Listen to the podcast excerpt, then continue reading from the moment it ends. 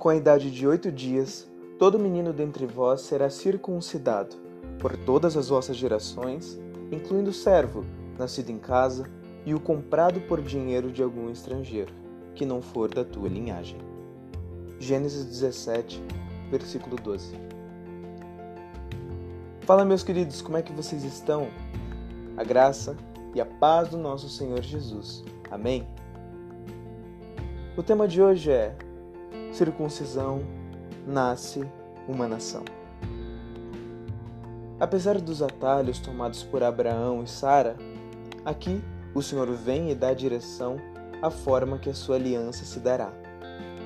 Deus promete não desamparar o filho de Abraão, Ismael, com a sua serva Agar, mas ele tem outros planos para a linhagem de onde viria o Salvador do mundo, Jesus Cristo. Deus estabelece a circuncisão prática utilizada até os dias de hoje entre os judeus.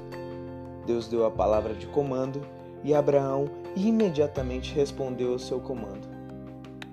Não é por menos que ele é chamado de o pai da fé. Abraão não sabia exatamente o que estava fazendo quando circuncidou seu povo, mas hoje a ciência nos mostra que existem uma série de benefícios na circuncisão e muitas doenças são evitadas através dela. Pensa comigo, naquele tempo, a grande dificuldade que era manter uma higiene íntima satisfatória, Deus, através da sua aliança, até mesmo nisso pensou. Glórias sejam dadas ao seu bendito nome em Cristo Jesus. Portanto, tiramos de lição que nem sempre iremos entender todos os desígnios de Deus, mas o Senhor está à frente e basta confiarmos pela obediência e Ele cumprirá os seus propósitos eternos.